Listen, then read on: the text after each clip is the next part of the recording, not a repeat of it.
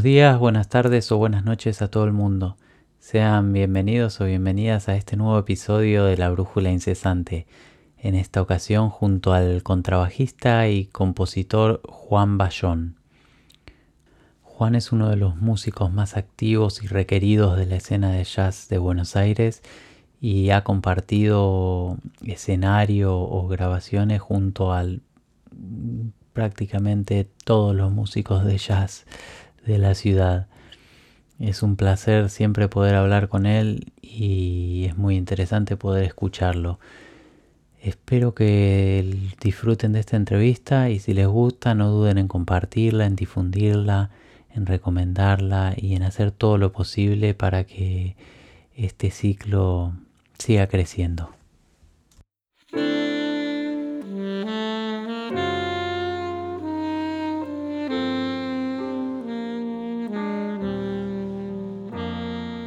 Bueno, lo tenemos en línea al contrabajista y compositor Juan Bayón. Juan, bienvenido. Santi, gracias por la invitación, ¿todo bien? Todo bien, un placer eh, tenerte, muchas gracias a vos. Eh, ¿Cómo te trata todo este periodo de novedades? Eh, bastante bien me trata, no, me puedo quejar tanto, digamos. digamos, pude mantener cierto trabajo con la parte docente y como tengo un bebé chiquito de, un año, digamos, la verdad que me, dio la, oportunidad de, quedarme, digamos, adentro mucho más. Eso es la parte positiva, después, bueno, eh, eh, en todo lo demás, digamos, haciendo lo posible, digamos, me parece, vamos, reflexionando un montón. Eh, sobre todo eso, este, mm. me parece que es como son tiempos súper intensos mm. y que a cada uno le, nos va como afectando diferente según la situación que estemos, ¿viste? Así que, este, al margen de eso, eh, nada, tratando de aprovechar para escribir alguna música nueva. Ahora ya se empezó a abrir, viste, un poco la cosa. Ya después de seis meses, eh, siete meses, eh, empezaron a haber algunos eventos que ya te, cambian la cabeza, algunos con los conciertos por streaming, aunque aunque no sea lo mismo que un concierto eh, o lo que fuera. Empieza a haber un par de cosas eh, que te dan dando como un norte y un respiro y un horizonte, no sé. Entonces eso cambió mucho la película. Los primeros 3-4 meses de cuarentena dura eh, fueron como otro capítulo, me parece. Claro, Viste, ya a esta altura hace rato que, ya empecé a, ver gente para juntarme a tocar y eso tratando de ser respetuoso de, de, protocolos y todo eso, porque la verdad es que nada, tengo a mis viejos que no son jóvenes y están en edad de riesgo definitivamente, mis suegros también, eh, así que digamos, tratando, así, y, a mis viejos casi no los vi, pero, pero a mis suegros sí, y, nada, tratando de como ser medio respetuoso de eso sobre todo. Y tampoco tengo ganas de enfermarme yo ni mi familia, ¿no? Ni nadie. Pero, pero bueno, la verdad es que hay un momento en que, en que la cosa psicológica, como que, ¿no? Como que necesitaba cuidarla un poco más también. Y con empezar a hacer algunas cosas se, se, se, fue como una, oxigenación tremenda. Me parece que va todo el mundo lo sido así, ¿no? Como de repente la primera vez que tocaste con alguien de vuelta fue tipo, lo querías besar en la boca, abrazar, decirle loco. Hmm. Eh, no sé, como por todo te sonaba maravilloso eso, ¿no? Claro. No, bueno, encima siendo contrabajista, me imagino que lo que se extraña a un baterista al lado, ¿no? Es. Sí. Eh, sí, a todos, a todos, no sé. Eh, la verdad que sí. La verdad que sí. Está bueno también, ¿no? Un poco para, para, para revalorizar y también para recalcular todo esto siempre al margen de todo tipo de desgracias que de verdad están pasando de afuera. Eh, de hecho, tuve a mi papá internado eh, eh, en estas circunstancias, no por coronavirus, y la verdad que es espantoso, no se lo sucede a nadie. no tener contacto con la persona que, que hospitalizada es terrible. Pero al margen de eso, digamos, a mí me viene sirviendo, me sirvió bastante para, para evaluar poco como más en fino, en fino que quiero seguir haciendo, ¿no? Eh,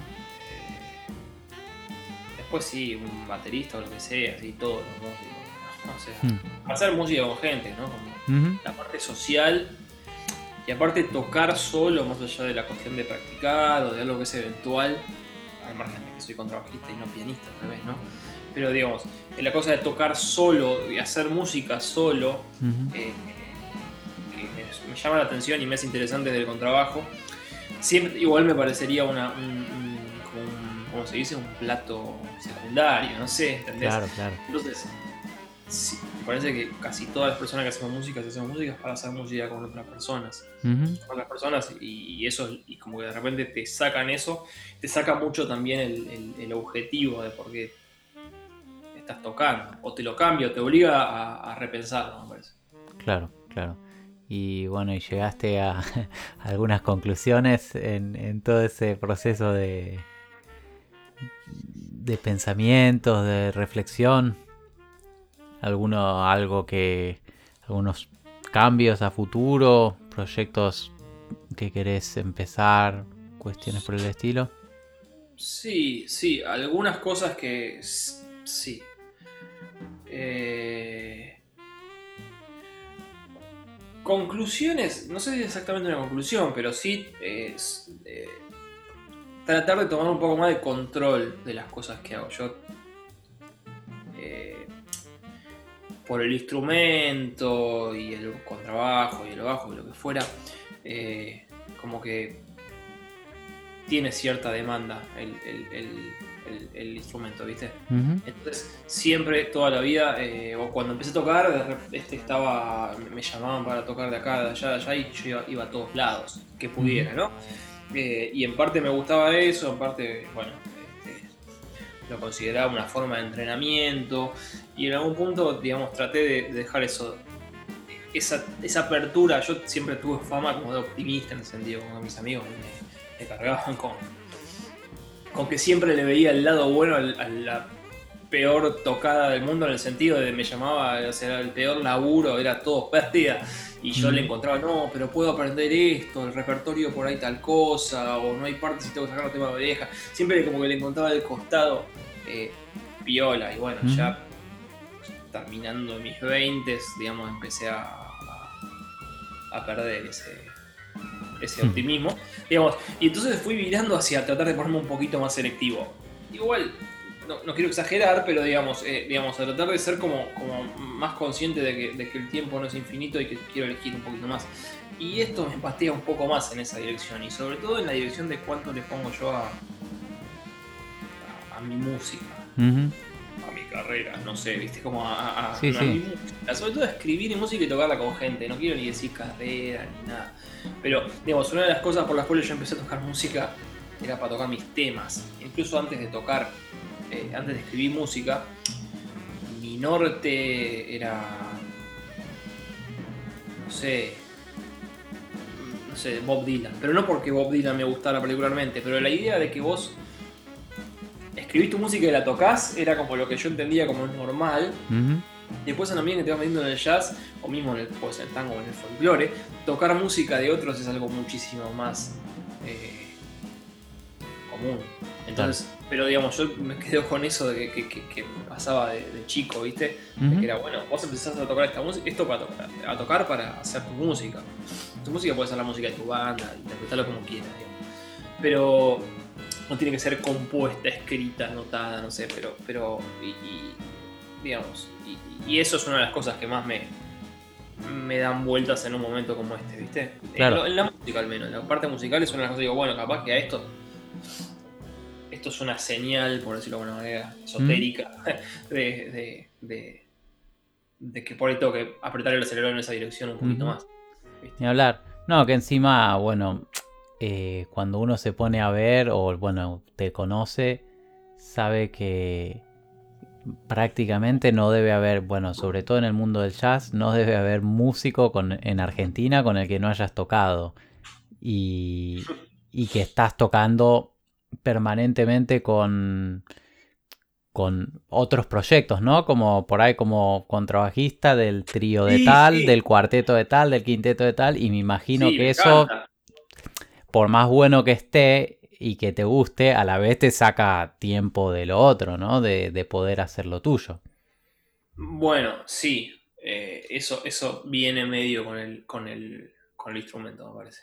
Eh, eh, por eso es como que si no lo buscas deliberadamente y no, no le pones, ¿cómo decirlo?, fichas a eso, el instrumento te puede llevar puesto en otra dirección. eso es una como de las, de, de las paradojas que tiene, que tenés que elegir y a veces si no elegís igual te lleva puesto en esa dirección el instrumento. Igual igual, eh, ah, ok, a ver, al margen de la cuestión de, escribir música, eh, me parece que, una de las cosas que tiene, bueno, no quiero decir ni siquiera jazz, digamos, una de las cosas que tiene la mayor parte de la música es que, no sé, desde que la música se graba hasta ahora, digamos, del siglo XX, que es el siglo del intérprete, me parece de alguna manera, digamos, el siglo en el cual podemos volver a escuchar a un intérprete, cosa que en el siglo XIX no podíamos. O sea, podemos saber cómo tocaba Pablo Casals, que se murió hace un montón de tiempo, digamos. Entonces, la posibilidad de encontrar autoexpresión en simplemente y complejamente ser un intérprete está, digamos. Después es una cuestión de deseo personal, digamos. Eh, no sé, míralo a, a Jero Carmona, Piqui Dutil, por, por decir contrabajistas de acá, eh, digamos. Eh, eh, que tal vez nunca escuché un tema de ellos, digamos, pero eso no, quita que, le puedan poner lo suyo a donde van, a donde van a tocar. Entonces, digamos, digamos creo que, simplemente tocando, entre comillas, simplemente siendo un sideman, simplemente tocando música ajena, también puedes encontrar tu, tu, nicho, tu hueco. Pero ahí me llama la atención la parte de escribir música. No sé si claro, claro. no sé si es algo no resuelto, como te decía antes, de cómo entré a la música o, que, y que no, me, no se me va, ¿viste? A mí me pasa algo con escribir música, yo que, que me siento muy satisfecho cuando escribo algo que me gusta, creo que es bastante normal, digamos. En cambio, la, cuestión de, tocar es una cosa medio deportiva en algún punto, en el sentido de que estás todos los días eh, en relación con la parte de, tocar el instrumento. Eh, ¿Y cuánto, cuánto de eso que escribís te gusta? En general, digo, ¿no? En general, hace tiempo que en general lo que escribo, si, si llega a, tocarse en vivo, me gusta, rara vez. Dejé de tocar un tema porque no me gustaba, creo. No, no, claro. Un par de, hay un par de temas que no, que no volví a tocar, o que no les encuentro la vuelta, pero por ahí dentro de 6 años, 10 años lo vuelvo a agarrar. Porque tampoco soy como muy. No, o sea, a veces con los grupos toco temas míos que tienen 10, 12, 15 años. Hmm. Eh, eh, según la formación, lo que necesite. No, no es que tacho lo que. No voy siempre a lo, nuevo, salvo para grabar o, para, para, armar un repertorio nuevo, pero depende del tipo de tocada, me parece. Pero no, en general me gusta, pero el punto no es tanto si me gusta tal tema o no, sino que a veces, yo no sé, yo puedo escuchar un disco mío, ¿no? No me da como, como eh, urticaria, no me da como vergüenza, no me da tipo, no, mejor escuchemos a Miles. O sea, lo puedo escuchar, lo puedo disfrutar. A, veces algunas cosas me sorprendo de lo que tocan los demás, de cómo lo resolvieron, me río de...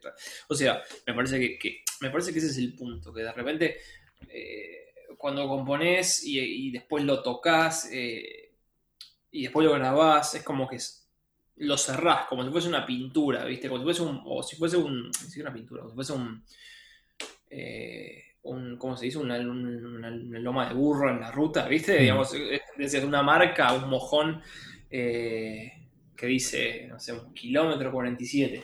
Y tocar es como algo, es como una línea larguísima que no termina nunca, digamos, que, es como una especie de, de, combate diario, feliz, combate feliz, pero digamos, es como una, pelea que das todos los días y que... Y la relación es completamente diferente. La relación con la música que tengo escribiendo y tocando son como diferentes, ¿viste? Eh, eh, no sé, eso, eh, me parece que a todo el mundo le va a pasar esto, digamos. eso de, Sí, sí, es muy personal, ¿no? Cada uno tiene sus relaciones con, cada uno, con cada actividad y todo. A, lo que iba un poco es también cuando escribís, ponerle unos bocetos, unas ideas en general. Sí. Eh, primero que escribís y te, te empecinás hasta que funcione o te pasa mucho de, bueno, uh, esto no, uh, esto es una porquería, eh, de, tener que tirar muchos papeles a, la basura. No, no, no mucho, porque ya tengo mis trucos para, para que no me pase eso, me parece. Hmm. Porque muchas veces eso es... Eh, no confío mucho en, mis reflejos cuando compongo, ¿viste? Para tocar es lo único que tenemos, pero para, para, para tocar, para improvisar es lo único que hay. Reflejos. Digo, eh, pero para no confío mucho en el reflejo de mm, esto no sé qué, porque además muchas veces escucho música, mm, eh, me pasa todo el tiempo escuchar música que, que alguien escribe algo que yo lo hubiese decir, esto es una porquería. o sea, como que esto, esto si yo escribía, no el tema, pero por ahí la idea, la idea principal, canto y son dos notas que digo, pero esto, ¿quién? si lo escribo yo, lo tiro y está buenísimo, ¿entendés? Entonces, trato de evitar ese tipo de juicios. Me acuerdo también eh, de, de, ¿cómo se llama? Este, creo que era Pat, Pat, y que decía que, que, no juzgues la música que escribís hasta que la lleves a un ensayo con él. Bien. Eh, y para mí eso es un poco cierto. Eh, digo, cierto, quiero decir, me, parece que eso funciona porque te evitas todo ese tipo de, autonegación todo el tiempo. Para mí, digamos, eh, es como medio subconsciente escribir música. Más allá de que son. Tengo mis trucos o estoy buscando algo en particular, aunque sea la forma o un tema, o que quiero escribir un tema eh, tranquilo o, un tema rápido o lo que sea, aunque tengas en mínimas directivas, me parece que eh, hay algo de subconsciente que un poco lo que sale es, como, es, como, es, como, es como escarbar en tu cerebro y, ver que hay cosas que vos no sabes que hay. Y vos lo que haces es poner un marco, que sea un tema rápido, un tema lento, digamos, eh, que, sea un tema de una forma que tenga cuatro secciones con no sé qué, no sé, lo que sea. Eh, digamos, si tenés ese, ese, como ese, como ese Canva, como ese, eh, ese ¿cómo se dice? Ese lienzo en blanco, pero tenés ese lienzo y sabes el tamaño que tiene, sabes qué pintura tenés, sabes que con qué lo único que haces es rellenarlo con algo que es muy íntimo y muy subconsciente. Entonces, eh, me parece que, eso es interesante de, escribir música, pues como, como que, como que te, permite llegar a conclusiones que racionalmente no puedes llegar. Racionalmente podés poner el escenario, y después se llena solo, ¿no? Eso es tremendo. Hmm. Claro, claro. no sé cuál es la pregunta. Sí, ya, ya, me olvidé yo también. Ah, no, eh. lo, de, lo, de, lo, de, dar, lo de si tiro ideas y eso, no, ah. trato de, en general no, pero además lo que hago, no, no, no, no es que no me siento en el piano o en la guitarra o lo que sea, digo, a ver, un do, no, no me gusta, a ver, un re, re mi, no, re mi bemol, no, eso, eso es algo que, eso es como vas derecho al síndrome de, la hoja en blanco para mí. eh, eh, ataque de pánico. Digamos, para, eh, yo trato de recolectar ideas y después las voy usando. Como que tengo un cuaderno y escribo. Eh, en una gran, una gran época trato de escribir una idea por día, aunque sea un bump de un compás. o una cosa que canto en el celular. no sé, eso. y después como que entras a buscar y componer es medio fácil desde ese lugar. Pasas a ser como racionalmente un organizador de algo que como irracionalmente, eh, subconscientemente eh, apareció. claro. como la tarea ahí. ¿Y cuánto se dificulta eh, mantener una rutina o bueno poder dedicarse a la composición con un nene de un año? A ver, yo tengo problemas para mantener una rutina de composición eh, antes de ser padre. No creo en la rutina de composición. O sea, si ser compositor es levantarse todos los días a las 6 de la mañana a escribir a lo Alban Berg, yo no soy compositor. Tampoco creo que sea eso. Digamos, creo que hay diferentes eh, gradaciones de lo que es. Hay gente que lo ejercita como un oficio.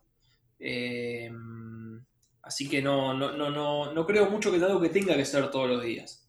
Eh, es más, eh, puede ser este periodos súper intensos en los cuales escribís, no sé, un, disco nuevo en, un par de meses.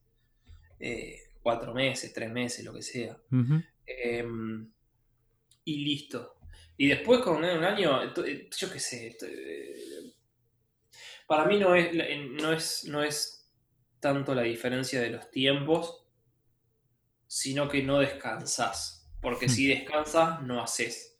Entonces, es como que te, empujas muy al límite y, hay que ver si eso, si hay una felicidad ahí atrás o es como una cosa así medio tipo sistema de producción capitalista que tenés que hacer. Como que criar un hijo no es suficiente, tenés que practicar, tenés que producir. Eh, no sé, lo pregunto todos los días. Claro. Pero, pero bueno, me gusta hacer también, qué sé yo. Es algo que no tengo resuelto. Está bien. Bueno, y yendo un tengo poco. Solo 13 meses de experiencia de padre. Claro. Hay gente que dice que una persona que tiene cinco hijos no tiene un montón de experiencia de, padres. Lo que tiene es cinco, cinco veces nada más lo hizo. ¿Entendés? no es mucho. Claro, claro, claro, claro. Bueno, y yendo un poco a, tus discos, fue tu disco Control en 2014, fue la primera vez que grabaste tus temas, que llevaste esto a, un disco. Tengo un disco anterior que se llama Trance del 2010. Ah, mira. Sí. Ese no lo tengo. es que no, no, sí, no sé si es muy. No, no, o sea, definitivamente no es fácil de conseguir fue una tirada bastante chica.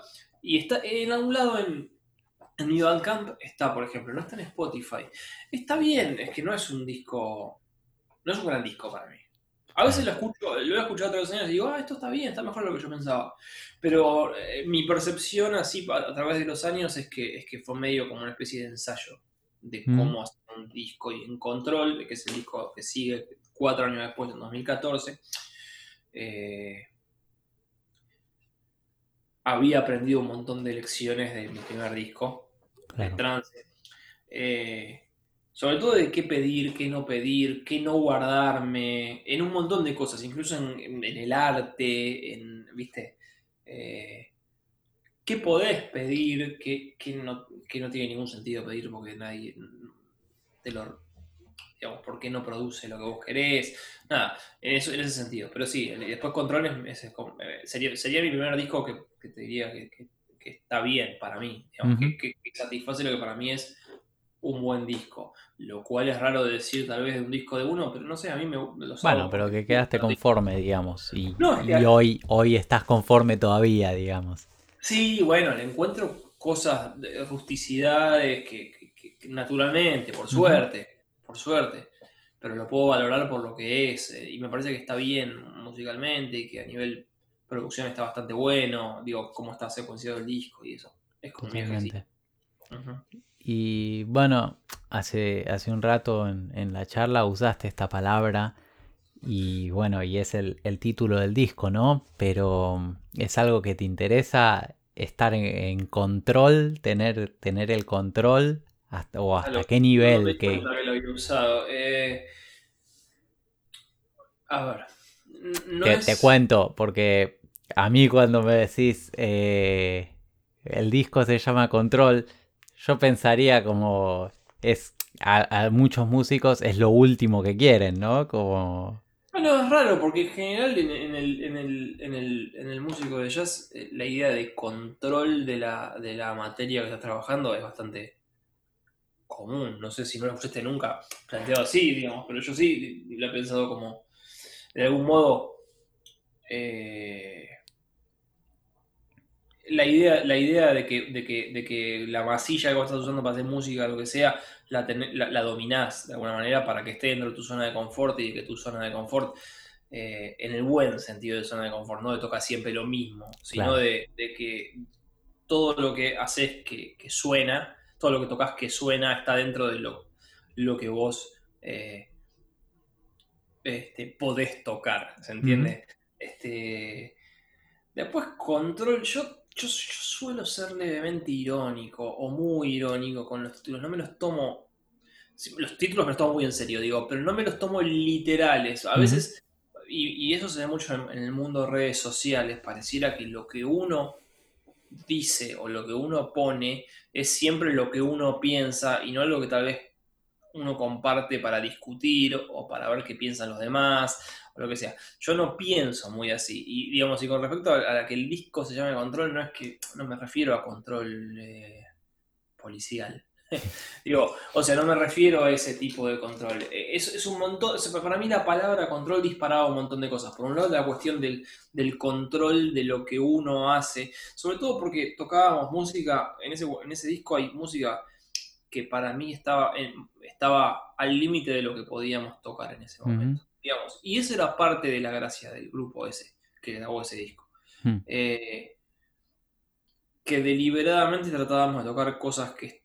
Y yo incluso trataba de escribir cosas que estuviesen un poquito por afuera de lo que me parecía que, estaba, que, podíamos hacer bien para poder alcanzar ese, ese nivel, ponerle eso. Entonces, tiene un poco que ver con eso. También tiene que ver con, no sé, con, la idea de, control social o con un montón de cosas. Con, de hecho, se llama control y la tapa es bastante sórdida o como gris, digamos, de, esa, ese propósito. Eso. No es una playa, hmm. digamos, con, palmeras y no sé, eh, hay una lectura medio irónica de eso. Claro.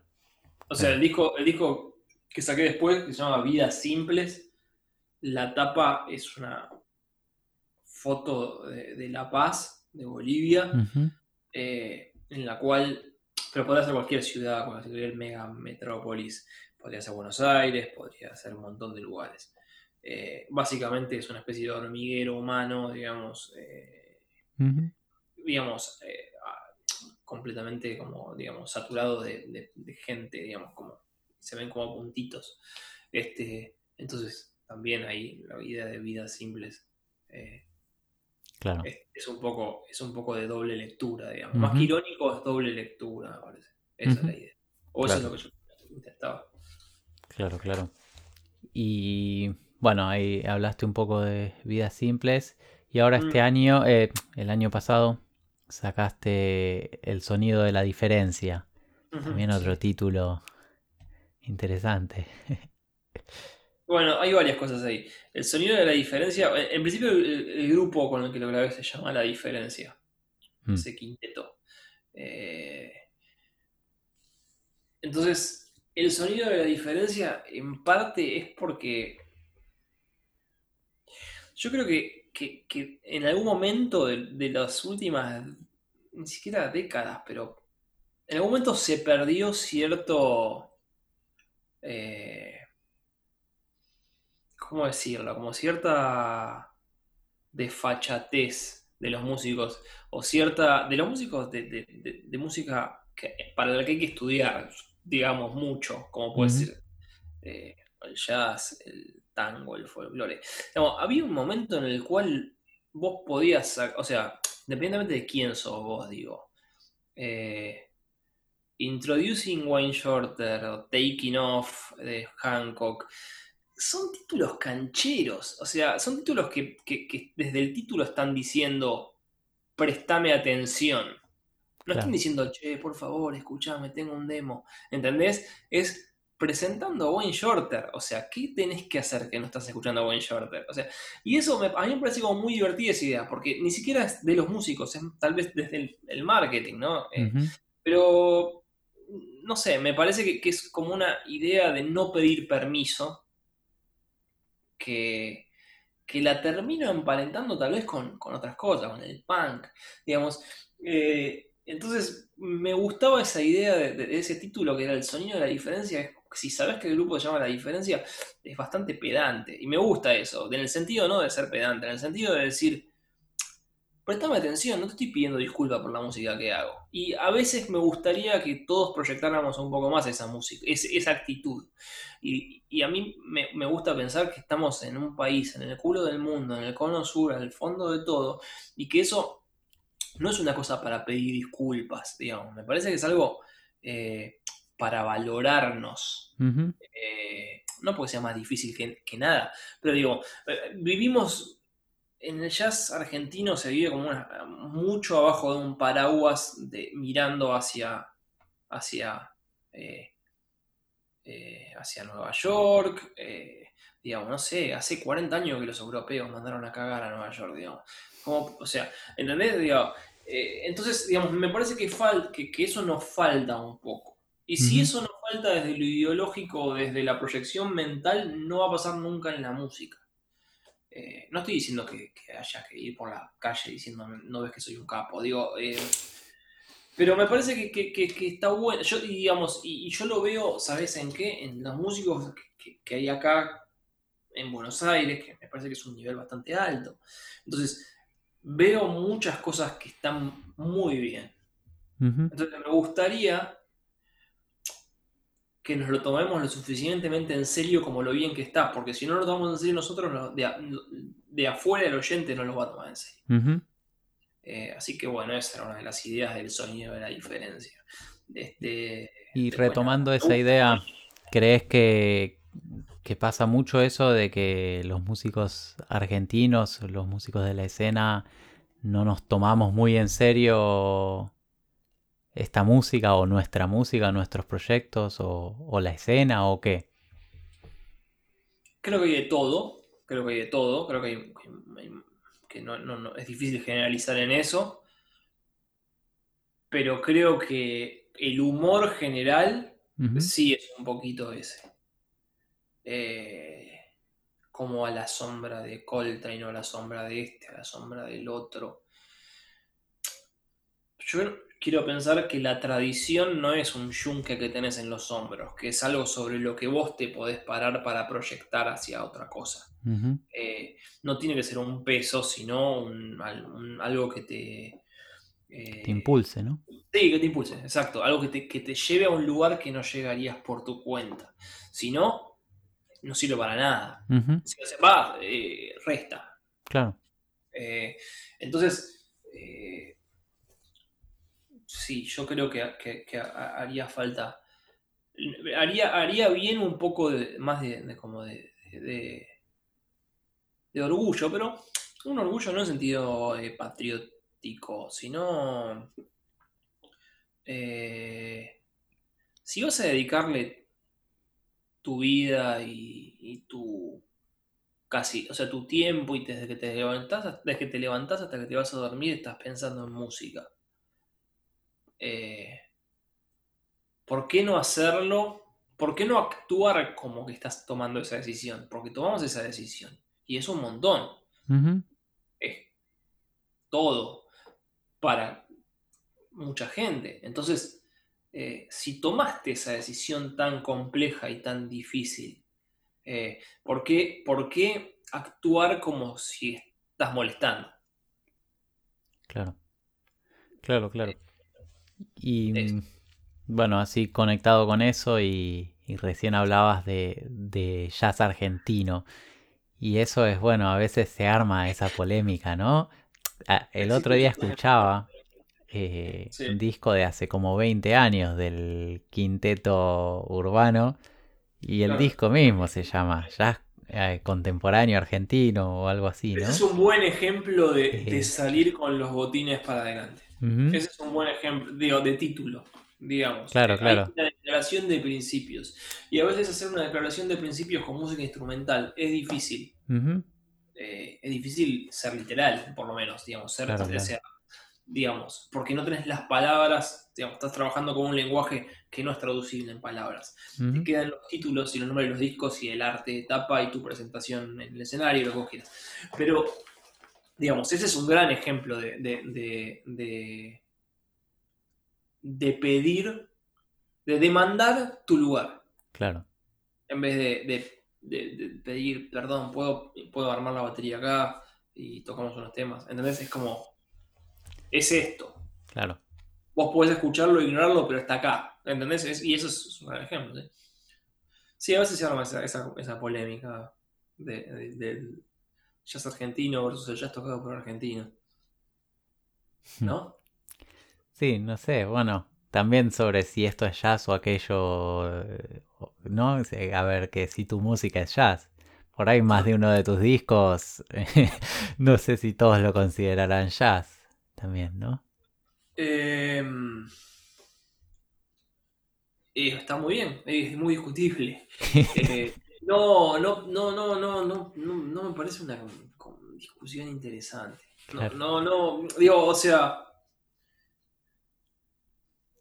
a, ver. Para mí el jazz, no me lo estás preguntando, pero te lo digo igual. Para mí el jazz es una columna de información. no, es, no es nada más que eso. Eh, digamos, y no es nada menos que eso. Este, no es un tipo de música, si bien hay cierta música que, es, que podemos identificar como claramente jazz con mayúsculas, con J mayúscula, eh, pero al margen de eso termina siendo una especie de paraguas que, abarca un montón de cosas. Eh, em, yo creo que es una columna de información, porque para mí personalmente lo que pienso es que es algo que, informa cada cosa que, haces si sos músico de jazz, eh, así lo veo yo por lo menos. Eh, como qué estudiaste, qué practicaste, cuál es tu relación, como, como, cuál es la música con la que te enganchaste de, chico o de adolescente o de adolescente musical, al menos, que eso te puede haber pasado por eso, es un adolescente musical a los 22 o 25. Eh, digo, pero me, parece que, tiene que ver con, una columna de información. Entonces, me tiene completamente sin cuidado, digamos, que qué es jazz y qué deja de ser jazz es más bien música tocada por músicos de jazz, si querés. Y ni siquiera estoy tan seguro de eso, porque, no sé, graciosamente todos los músicos jazz que conozco son gente muy abierta eh, a escuchar música. Hmm. Bien, eh, los tipos que tocan como más straight ahead, digamos, pueden estar perfectamente familiarizados con con música clásica, con, no sé, con boleros, con, no sé. Probablemente no escuchen eh, Albert Tyler. Y los tipos que, escuchan que tocan solamente improvisación libre, pura y dura, y que no quieren que los reconozcan como músicos de jazz, por ejemplo, ¿no? Probablemente escuchan candombe y música latinoamericana y les gusta el tango, pero no escuchan Straight Ahead. Entonces ahí para mí termina siendo una especie de kiosco la cuestión, porque el problema no es con la música, el problema es cuando tenemos que discutir qué es jazz. Entonces vos sos mi enemigo si vos haces un tipo de... Si vos decís que es jazz, lo que yo no pienso que es jazz. Ahora, si tocas... Eh, cualquier, otra, cosa. está todo bien con vos. ¿Entendés? podemos tomar una birra y no sé qué. Y para mí termina siendo algo como de competencia. Bien, aunque no compitan por el mismo público, no compitan por los mismos bares o boliches, digamos, termina siendo algo que es política y no tiene nada que ver con la música. De una.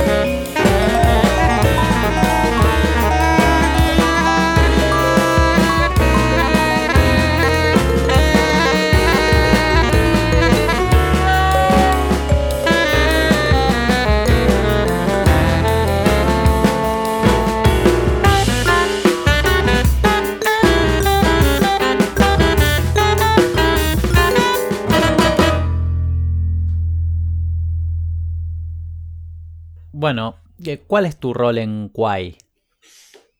Wow. Eh, no sé si hay roles en. O el, título, eh, esos gerentes. Claro, claro, el tesorero. Este, el tesorero definitivamente es Mauri Dawid. Bueno, Kwai somos tres personas a esta altura. En el momento fuimos cuatro. Eh, Damián Putz y Mauricio Dawid y yo. Y pasó por muchas situaciones, Kwai, digamos. Es un, Empezó como un sello discográfico autogestionado, cooperativo, en el, a, fines, en el 2014. Y desde ahí a hoy estamos, como sello está prácticamente desactivado, con alguna excepción. Eh, estuvimos organizando conciertos, festivales, como tomando otro rol en los últimos años. Así que de repente cosas que hacía antes ahora no las hago. Hmm. Eh, em, eh, no hubo muchos roles en Kwai, porque siempre se trató básicamente de, juntarnos a de última debatir eh, cómo seguíamos produje cosas para Kuwait también. Eso, eso es como lo que, lo que tal vez, o sea, produje algunas cosas audiovisuales, algunos de los videos de Paula Yocron, este, este, mm, produje un, concierto y un disco homenaje a Jorge López Ruiz. A mí no me gusta mucho la cosa eh, de Kwai como la parte administrativa. Mauri es mucho mejor para eso. A mí me gustaba más la cosa de, hacer, ¿viste? Hablar con gente, este, producir cosas. Este, y mismo me metí con la cuestión de, organizar festivales. En los últimos años empezamos a hacer un festival en Rossetti cada dos meses. Eh, que... Y terminamos de, digamos, terminamos dedicándonos más específicamente a la cuestión de colonizar esos recitales como espacio, bueno, sobre todo cuando hace un par de años, cuando, cuando fallece Francisco Salgado, que tenía un ciclo ahí que se llamaba, eh, ay, no me acuerdo el nombre del ciclo, de Punto de Fuga. Eh, y sentí que se armaba, en Rossetti era esto, ahí en, Chacarita, y, sentí que se armaba como un vacío. Eh, de, un, de, que nadie iba a estar haciendo eso que él hacía que estaba bueno. Y, ahí empecé a, a, molestar porque empezamos a hacer los festivales esos. Este, y está buenísimo porque ahí terminamos saliendo por fuera de lo que son los grupos que estaban en el sello y abriéndolo hacia, hacia, hacia eh, traer gente de, no sé, de otros estilos a veces. Ha tocado Juan Pablo Navarro, este, nada, me parece que, necesitamos virar hacia eso porque cierta música que nosotros queríamos escuchar no estaba tan presente en los clubes de Buenos Aires, ¿viste? Entonces, defender ese tipo de espacio era primero defender nuestro trabajo y segundo defender que hay otro tipo de música que se puede hacer. Eh, y que a nosotros nos interesaba por lo menos tanto como la otra, a veces más, menos, pero digamos, seguramente que, que era una propuesta válida que me merecía mostrarse. Eh, por ahí es un poco vago como lo estoy explicando, pero mm, eh, digamos, en los últimos cuatro años, sobre todo con, la presidencia de Macri, digamos, eh, y, el recrudecimiento de las condiciones económicas, muchas veces los clubes tuvieron que ir, tuvieron, quisieron, lo que vos quieras poner, virar hacia propuestas que sean un poquito más comerciales, si querés. Claro. Está perfecto no tengo ningún problema con eso, sí con el recrudecimiento de las condiciones económicas, pero digamos, eso eh, es más que comprensible. Digamos, ahora la programación se volvió un poquito menos audaz, un poco más conservadora en general, en promedio, en Buenos Aires. Por suerte apareció Rossetti, se consolidó Vicente el Absurdo, que es otro lugar para mí importante para, para cierta música de Buenos Aires. Este, y y nada, ahí, ahí, ahí, digamos, me pasó que, pasar a ser festival me parecía algo mucho más importante que ser un sello discográfico para Cuesta. Porque lo que hacíamos con Kuai hace seis años que no lo hacía nadie, ahora lo están haciendo cinco o seis sellos. ¿Está bien? Entonces, ya está. Nosotros no queremos ser productores discográficos. Entonces, nos vino buenísimo para no tener que hacer algo que hacíamos a pesar nuestro. Claro. Para unar fuerzas, para generar más eh, agite de los discos de gente que lo sacaría por su cuenta en forma independiente y que nadie se enteraría. Y en tu experiencia funcionó todo eso, digamos, es, es, posible hoy en día, vale la pena sacar un disco, eh, llega, llega a otros públicos eh, en general. Yo lo único que sé es que yo sí escucho discos. Entonces, si yo escucho discos, eh, quiero creer que hay alguien ahí afuera que también escucha discos. Entonces, a mí me parece una buena forma de, de proyectar lo que, lo que hago. Eh, no, no, ni hablar. A lo que voy es si, si en los resultados vieron como que el hecho de estar todos juntos, eh, agrupados ahí, le daba, le daba más fuerza y más resultados. Nosotros, nosotros empezamos Quay, Quay lo empiezan Mauri y, Dami y, Franco Sabela eh, a fin de 2013 y yo me incorporo en 2014. Al poco tiempo Fran deja, al, año se ha ido a vivir a París, yo que sé, estaban distanciados, eh, era difícil, y este, él estaba con otras cosas. Pero digamos, apenas empezó, eh, empezamos a, a, ver eso. De hecho, una de las primeras cosas que pasó, empezaron, yo me incorporo a principios del 2014, mm. os dijese, en mayo del 2014, eh, salimos en la tapa del suplemento de espectáculo de, página 12, por ejemplo. Eh, y eso no hubiese pasado nunca si yo sacaba mi disco, Mauri sacaba su disco, con un sello inventado, independiente, digo, con un sello que se llame Juan Bayón Records 01, ¿viste? Y Mauri sacaba Mauri Records 01, y eso no hubiese pasado nunca. Además, había mucha gente haciendo música, a mi entender, muy interesante, que tal vez grababa algo y después se quedaba como ahí, como que tenía el disco que estaba buenísimo, pero no lo sacaba. Eh, en esa época, 2014, todavía la idea del disco físico estaba mucho más presente que ahora. Claro, claro. Estaba empezando a estar en salida y así todo estaba muchísimo más presente. Lo que empezó a pasar es que teníamos medios digitales de algún modo más baratos para producir música. Hoy no es un sello digital específicamente, pero la pata digital tenía que estar. como parte de la condición.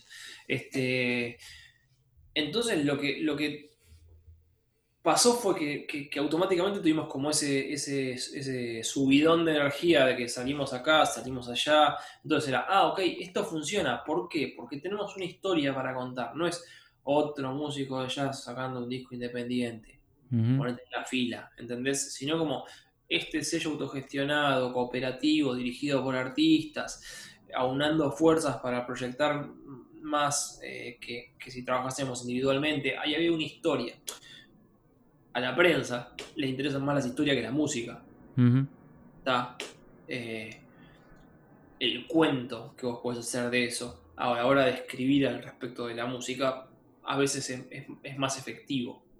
Y esto no era un cuento, era algo que realmente estaba pasando, pero generaba un impacto. Claro. Así que sí, automáticamente vimos frutos de eso. Después, bueno, nosotros no somos las mismas personas ahora que hace 6, 7 años. Eh, el proyecto fue tomando diferentes formas, tuvo diferentes intensidades, tuvo mucha intensidad en un momento. Llegamos a sacar, no sé, 20 discos en un año. Eh, el año pasado creo que llegamos a sacar 3. Para que una Y creo que este año no va a salir ninguno. Claro. Así que. Así que por pandemia está medio parado. Pero es un proyecto, una de las cosas más lindas que, las que hice y una de esas cosas que muchas veces estuve a punto de, patear el tablero y decir, no, bueno, no, no quiero hacer más esto. Y, en retrospectiva, estoy súper contento de que nunca pasó eso. Cada vez que estábamos tipo, oh, esto es imbancable, ¿para qué estamos haciendo esto? Yo quiero tocar la guitarra todo el día. Digamos, si estoy acá eh, eh, rosqueando con uno que para que me dé mil pesos para poner el disco en Spotify porque me, lo que había que pagar, no sé qué, viste, o sea, como...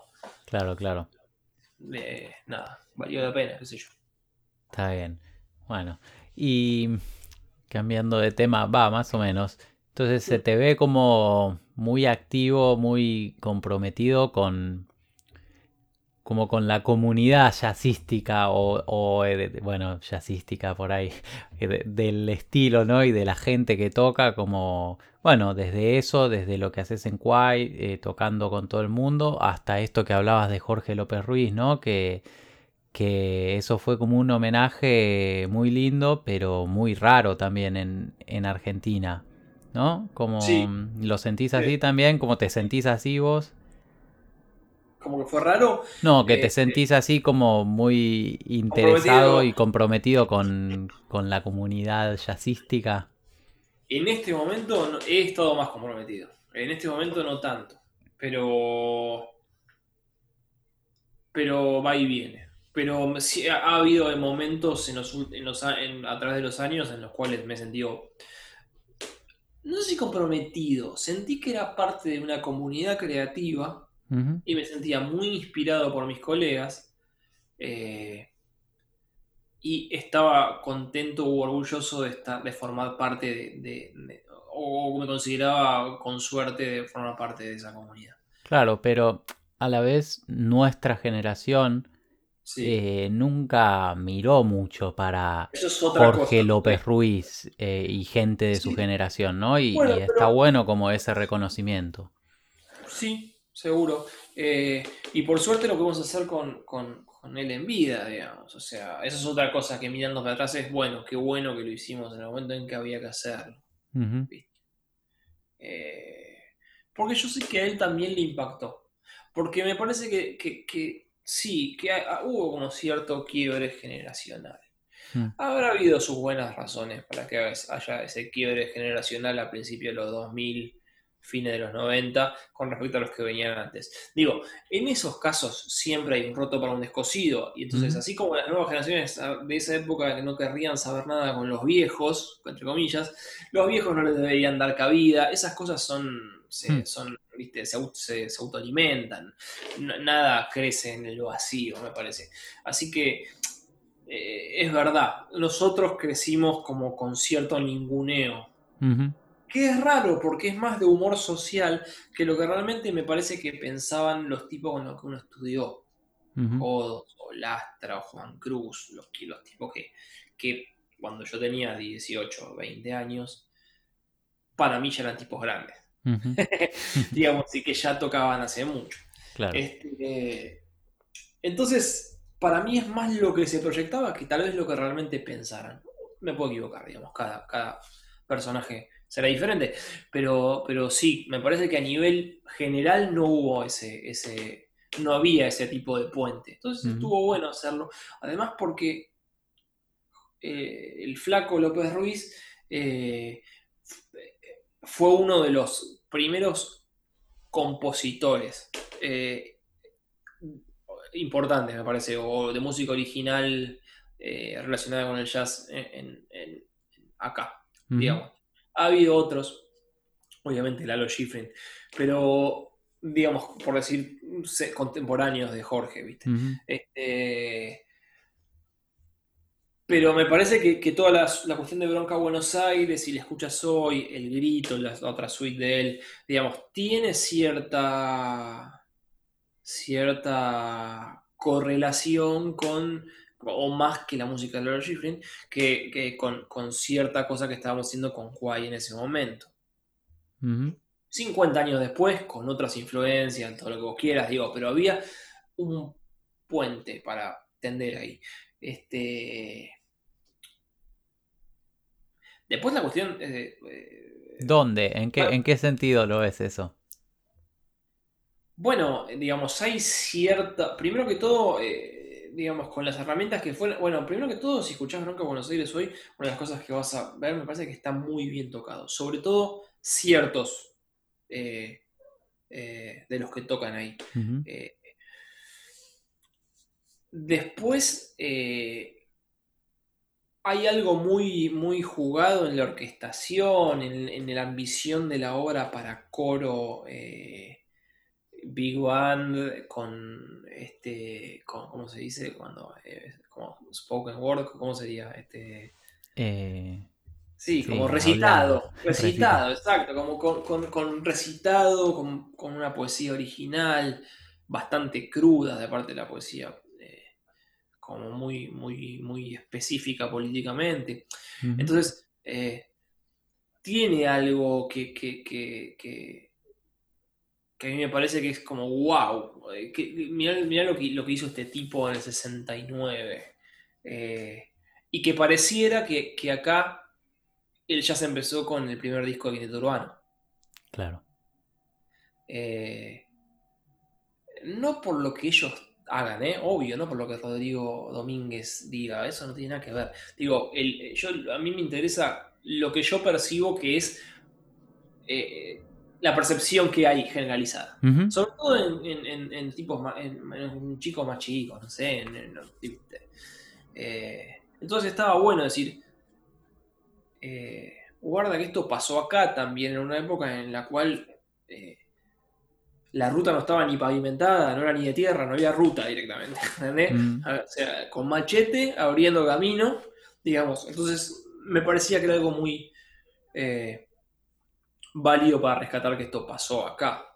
No mm. pasó en Nueva York, o no pasó eh, en California, no pasó afuera. Y no de nuevo, no es patriotismo barato, no es nacionalismo. Es valorar, ¿no? Es sí, es encontrar respuestas locales a problemas locales, ¿viste? Mm. Eh, eso me parece que es lo que resume todo eso de por qué, por qué valía la pena hacerlo. Mm. Está bien.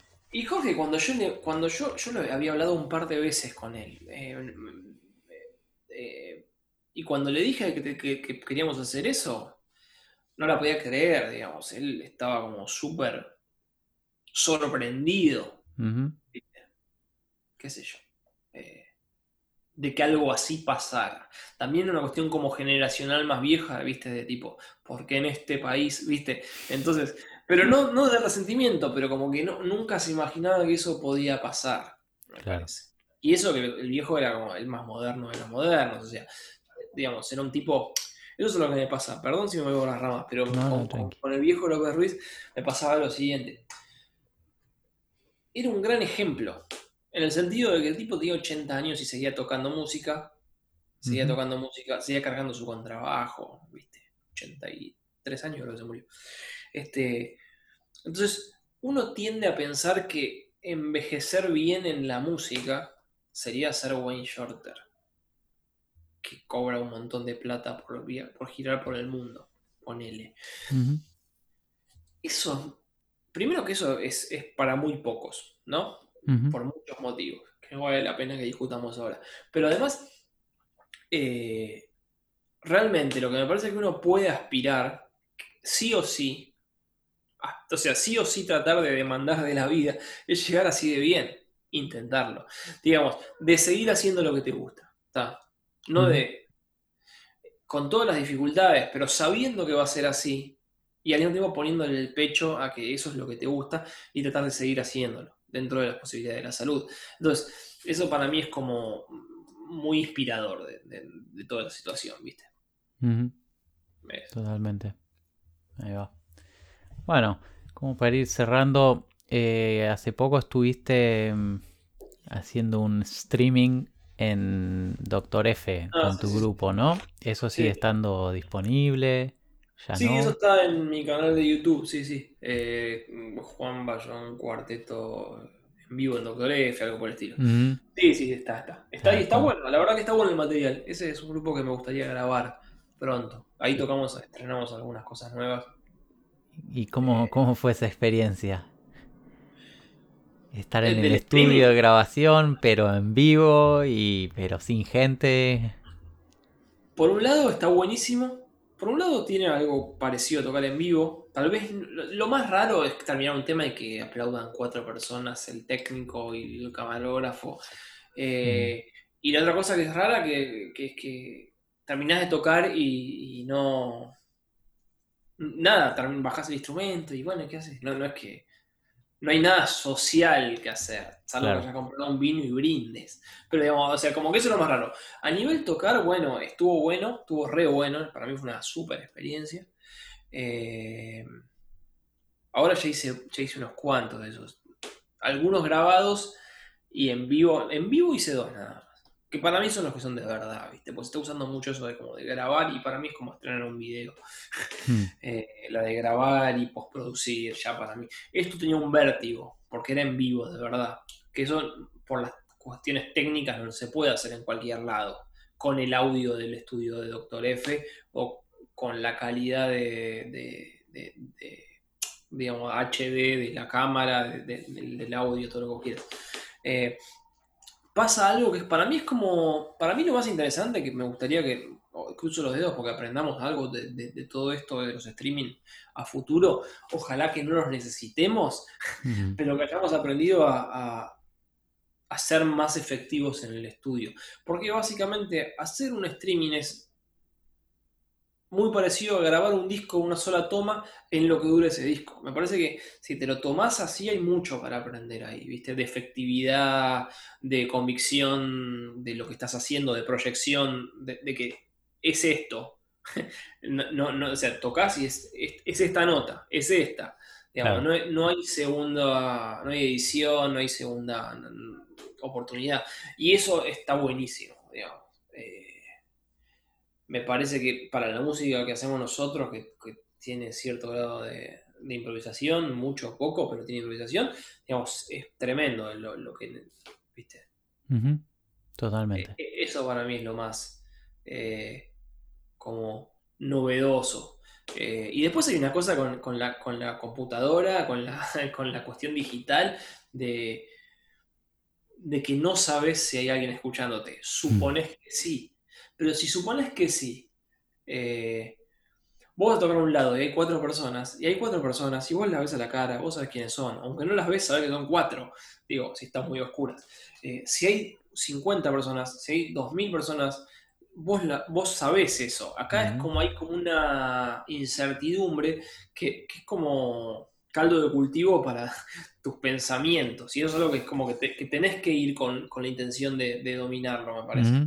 Es decir, eh, no voy a pensar que hay 2.000 personas con cara de culo mirando, por ejemplo. Hmm.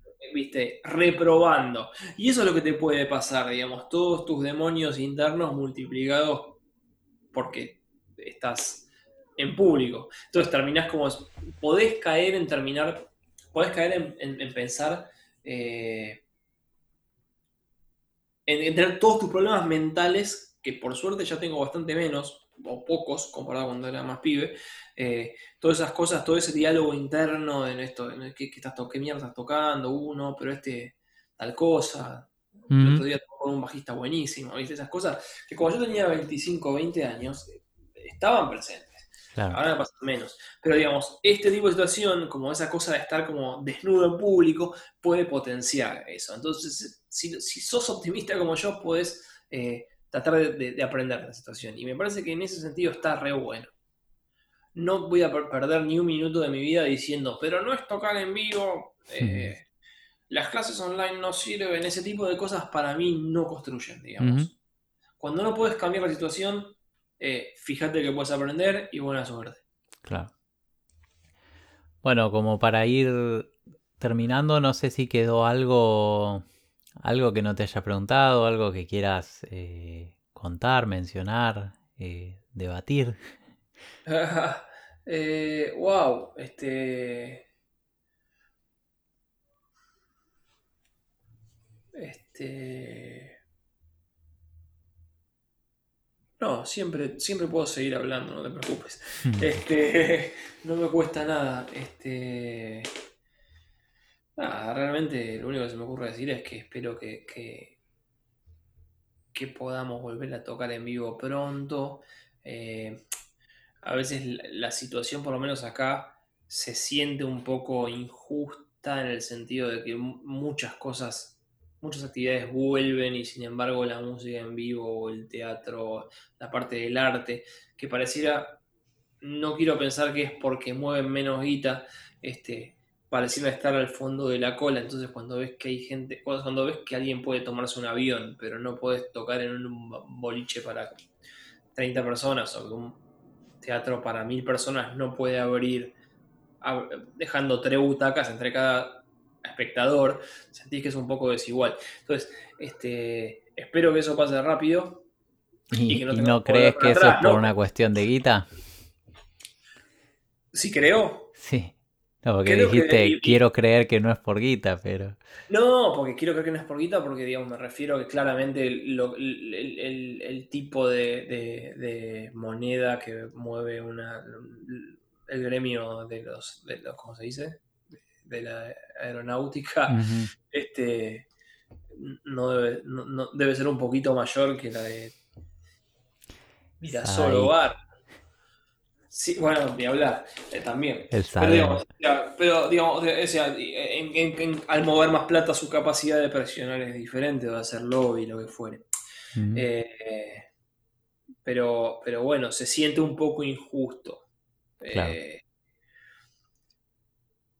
todo esto es especulación de que, no tengamos que volver para atrás como están haciendo en Europa en este mismo momento, ¿no? Así que, así que nada, estoy haciendo futurología. Sí, pero bueno, estaría bueno que, que se implementen cosas que, que ya se implementaron en los países que ya pasaron por el verano, ¿no? Como bueno, acá en Nueva York, eh, los shows al aire libre, con distanciamiento, todo el mundo con tapabocas, cuestiones por el estilo, eh, no, no significaron contagios masivos ni cosas por el estilo, ¿no? Entonces... eso está bueno. Acá se está empezando a hacer y son esas cosas que digo, ojalá eso quede, porque está bueno ese tipo de, o sea, al aire libre o no sé si te referís a eso, pero en la puerta de, los bares, ponele, ese tipo de cosas. Incluso bares que no tienen música en vivo generalmente están haciendo eso. Claro. Y eso está buenísimo. Ojalá sea una oportunidad. Cierto escepticismo me dice que tal vez no. Pero digamos, ojalá, ojalá eso sirva para generar algo nuevo, más trabajo, más, más espacio para el arte, ponerle el nombre que quieras. Claro, totalmente. Bueno, eh, si escuchaste, creo que ya escuchaste algunos de, los, de los episodios anteriores, así que sabrás que, que al final siempre les pregunto a los y las invitadas, invitados, eh, por algunas recomendaciones, ya sea de libros, discos, películas, series. Eh, Sí, em, a ver. Bueno, hoy terminé un libro que me pareció maravilloso, de, muy cortito, muy acorde a lo que puedo leer yo en este momento eh, de nuevo padre, que es un libro de Andrés Rivera que se llama El Profundo Sur, libro divino de 90 páginas, casi es, una, casi es un cuento muy largo. Eh, este, después otro, otro libro que, pude terminar en cuarentena, que pude releer en cuarentena, eh, fue que me vuelve loco, es La ley de la ferocidad de Pablo Ramos. Eh, y, después música escucho todo el tiempo, la verdad que no sé, creo, que ya estoy inmunizado de recomendar. Eh, escucho cualquier cosa. Ahora estoy escuchando mm. la orquesta de Troilo todo el tiempo. Este, estoy tratando de escuchar todo lo que encuentro de, eso. No, no soy muy kosher de así de, solo ya, solo por el estilo. Mm. Eh, así que la verdad que no sé. Ah, eh, puedes recomendar cualquier estilo igual. ¿eh? seguro, seguro, seguro. Em, este no, te puedo recomendar mi hijo favorito de toda la historia, que es eh, eh, Miles Miles, de, Miles. Eh, ese creo que es